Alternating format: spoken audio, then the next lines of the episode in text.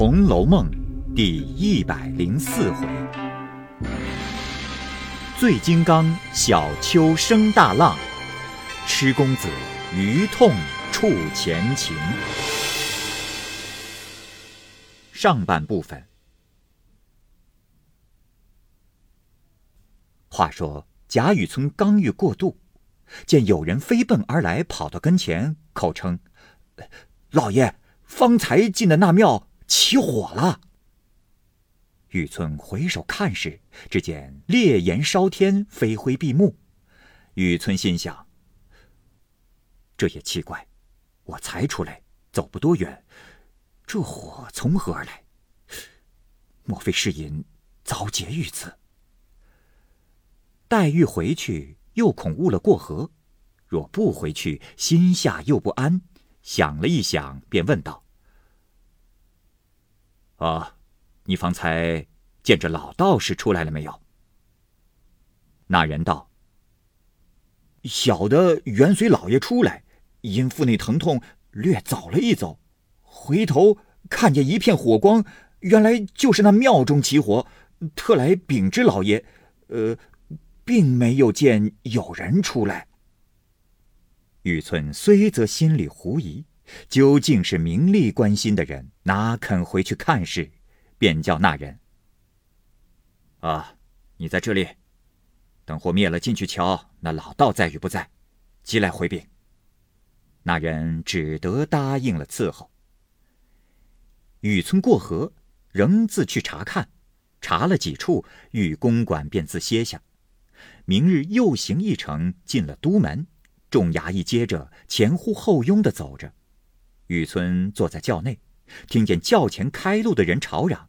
雨村问是何事，那开路的拉了一个人过来，跪在轿前禀道：“那人酒醉不知回避，反冲突过来，小的吆喝他，他倒嗜酒撒赖，躺在街心，说小的打了他了。”雨村便道：“嗯，我是管理这个地方的，你们都是我的子民。”知道本府经过，喝了酒不知退避，还敢撒赖？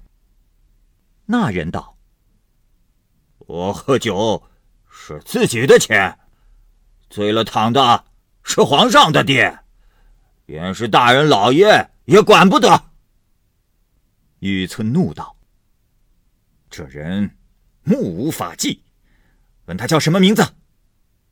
那人回道：“呃呃。”我叫醉金刚倪二。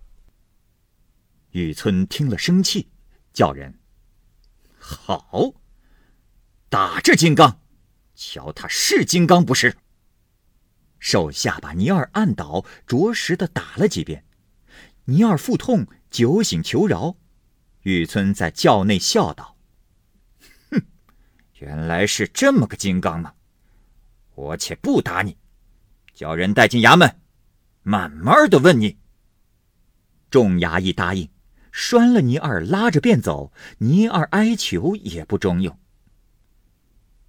雨村进内复旨回曹，回曹就是回到自己的府中衙门，哪里把这件事放在心上？那街上看热闹的三三两两传说，倪二仗着有些力气嗜酒讹人，今儿碰在贾大人手里，只怕不轻饶的。这话已传到他妻女耳边。那夜果等倪二不见回家，他女儿便到各处赌场寻觅，那赌博的都是这么说，他女儿急得哭了。众人都道：“你不用着急，那贾大人。”是荣府的一家，荣府里的一个什么二爷，和你父亲相好，你同你母亲去找他说个情，就放出来了。倪二的女儿听了，想了一想，哦，果然我父亲常说坚壁贾二爷和他好，嗯，为什么不找他去？赶着回来，即和母亲说了。娘儿两个去找贾云，那日贾云恰在家。见他母女两个过来，便让座。贾云的母亲便倒茶。倪家母女即将倪二被贾大人拿去的话说了一遍。求二爷说情放出来。”贾云一口应承说：“好，这算不得什么，我到西府里说一声就放了。那贾大人全仗我家的西府里才得做了这么大官，只要打发个人去说一声就完了。”倪家母女欢喜，回来便到府里告诉了倪二，叫他不用忙，已经求了贾二爷，他满口应承，讨个情便放出来的。倪二听了也喜欢。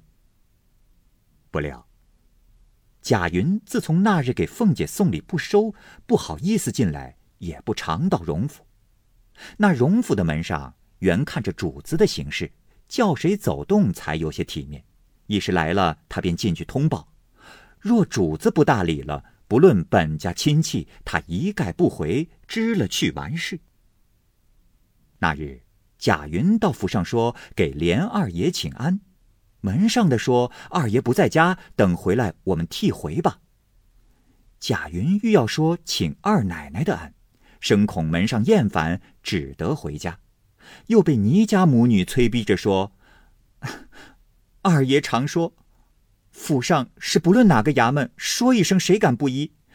如今还是府里的一家，又不为什么大事，这个情还讨不来，白是我们二爷了。”贾云脸上下不来，嘴里还说硬话：“哈，昨儿我们家里有事，没打发人说去，呃，少不得今儿就放了，什么大不了的事。”倪家母女只得听信。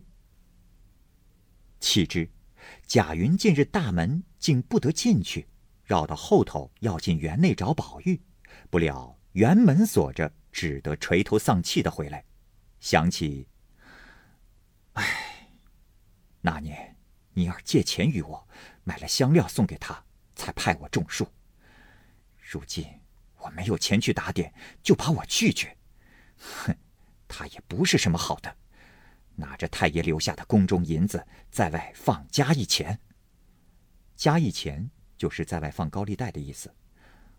我们穷本家要借一两也不能，他大量保得住一辈子不穷的了。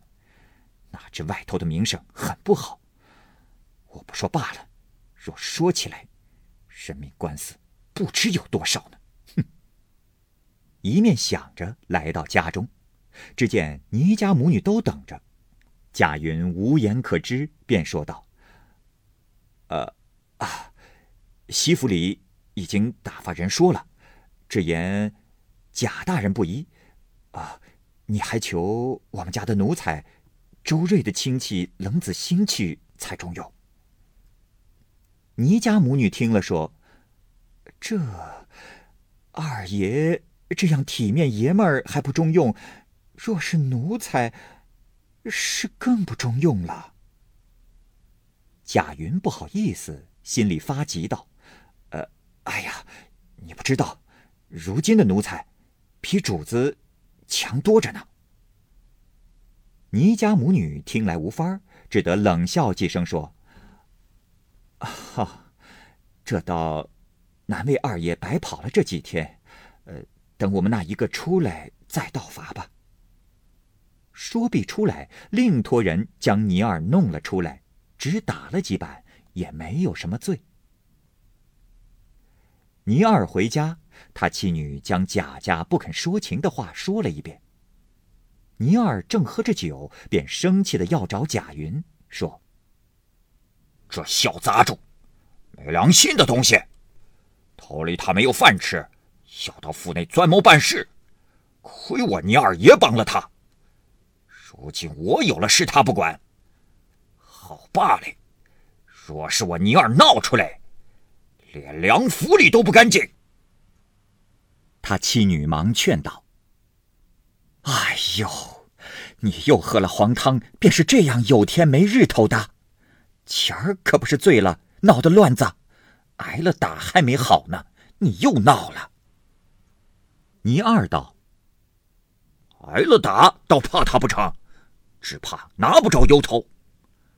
我在监里的时候，倒认得了好几个有义气的朋友，听见他们说起来，不都是城内姓贾的多。”外省姓贾的也不少，前儿监里收下了好几个贾家的家人。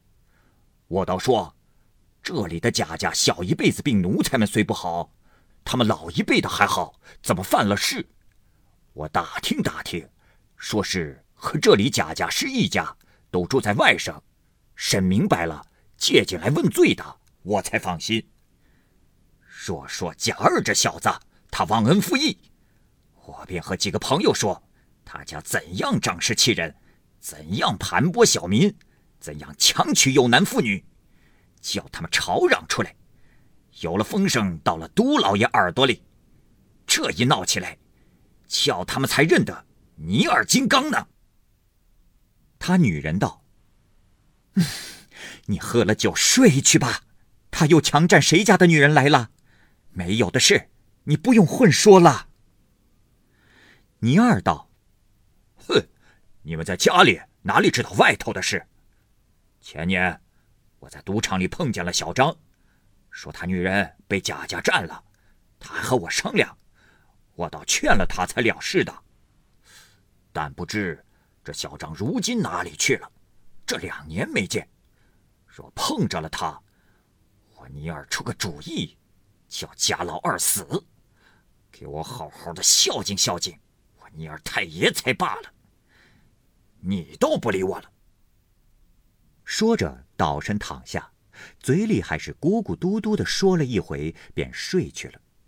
他妻女只当是醉话，也不理他。明日早起，尼尔又往赌场中去了，不提。且说雨村回到家中，歇息了一夜。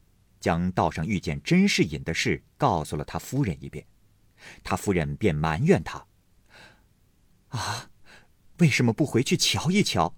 倘或烧死了，可不是咱们没良心。”说着掉下泪来。雨村道：“唉，他是房外的人了，不肯和咱们在一处的。”正说着，外头传话进来，并说。前日，老爷吩咐瞧火烧庙去的回来了，回话。玉村夺了出来，那衙役打签儿请了安，回说：“小的奉老爷的命回去，也不等火灭，便冒火进去瞧那道士。岂知他坐的地方多烧了，小的想着那道士必定烧死了。那烧的墙屋往后塌去，道士的影儿都没有。哦。”只有一个蒲团儿，一个瓢，还是好好的。小的各处找寻他的尸首，连骨头都没有一点儿。小的孔老爷不信，想要拿着蒲团瓢回来做个见证。小的这么一拿，岂知都成了灰了。雨村听毕，心下明白，知是隐先去，便把那衙役打发了出去。回到房中，并没提起世隐火化之言。恐他父女不知，反生悲感，只说并无行迹，必是他先走了。雨村出来，独坐书房，正要细想世隐的话，忽有家人传报说内廷传旨交看事件。雨村急忙上轿进内，只听见人说今日贾存周、江西粮道被参回来，在朝内谢罪。玉村忙到了内阁，见了各大人，将海江办理不善的旨意看了出来，急忙找着贾政，先说了些为他抱屈的话，后又道喜，问：“啊，一路可好？”贾政也将为别以后的话细细的说了一遍。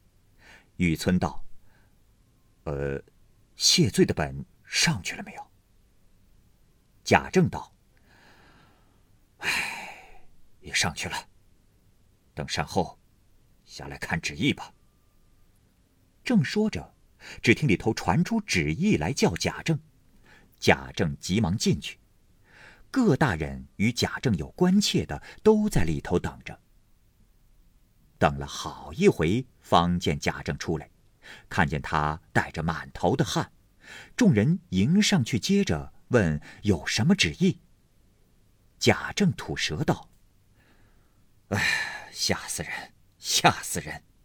哦，道蒙各位大人关切，幸喜没有什么事。